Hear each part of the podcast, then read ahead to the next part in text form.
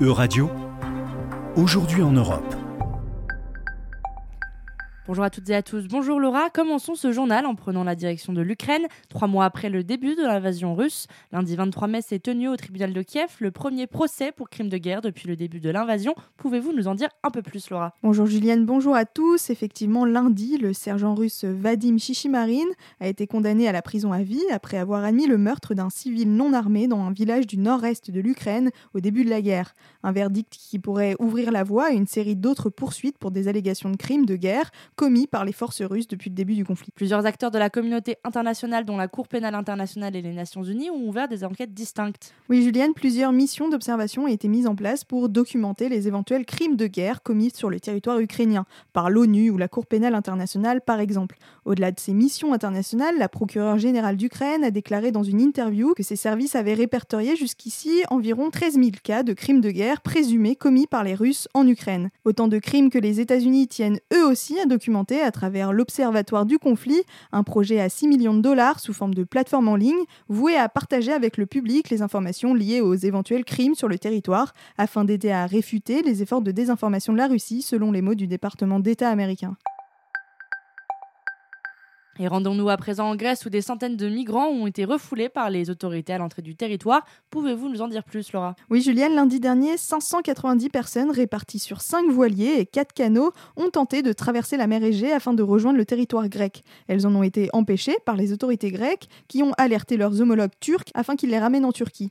Il s'agit de la plus grande tentative d'entrée cette année d'après les gardes de côte grecques. Si 3000 demandeurs d'asile sont arrivés dans le pays depuis le début de l'année, selon les chiffres officiels grecs, ce chiffre est en forte baisse par rapport à 2020 où plusieurs milliers de personnes arrivaient chaque mois. De quoi s'interroger sur la légalité de ces refoulements et le respect des droits humains. Effectivement, sur la période janvier 2020-mars 2021, le Haut Commissariat des Nations Unies pour les réfugiés a documenté environ 300 expulsions illégales autour des îles grecques et la frontière terrestre de l'Evros. La Grèce mais également l'agence européenne Frontex sont ainsi régulièrement pointés du doigt par différentes ONG, dont Amnesty International, qui dénoncent la violence de certaines opérations de refoulement.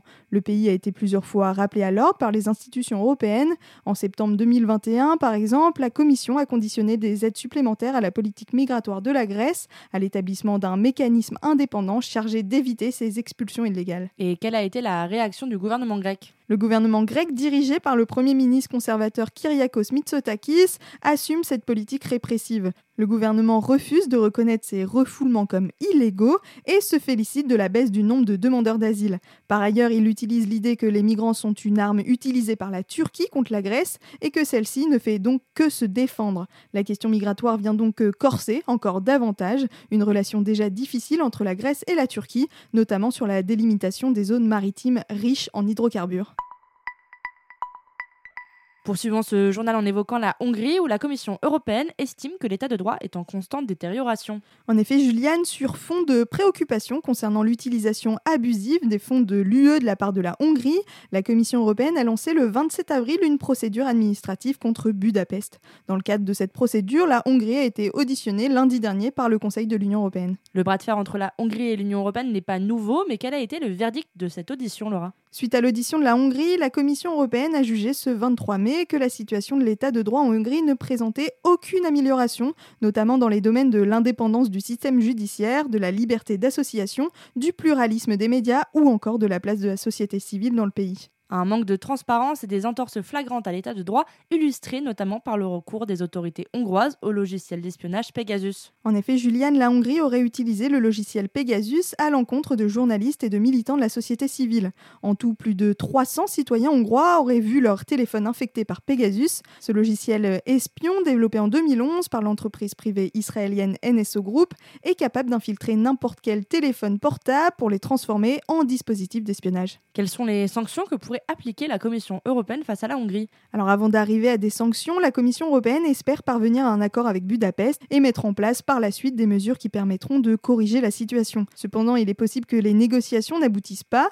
La Commission a d'ores et déjà suspendu certains fonds de relance européens en direction de la Hongrie pour un total de plus de 40 milliards d'euros. Une commission d'enquête du Parlement européen au sujet de l'utilisation du logiciel Pegasus a d'ailleurs également lancé ses travaux le 20 avril dernier. Oui, Juliane, une investigation nécessaire selon le président de la commission. Nous avons vu à de nombreuses occasions des personnes innocentes, des journalistes et des avocats ciblés par des logiciels espions, et cela représente un problème énorme pour la démocratie et l'état de droit. Merci Laura et merci à tous pour votre attention. C'était Aujourd'hui en Europe. À retrouver sur euradio.fr.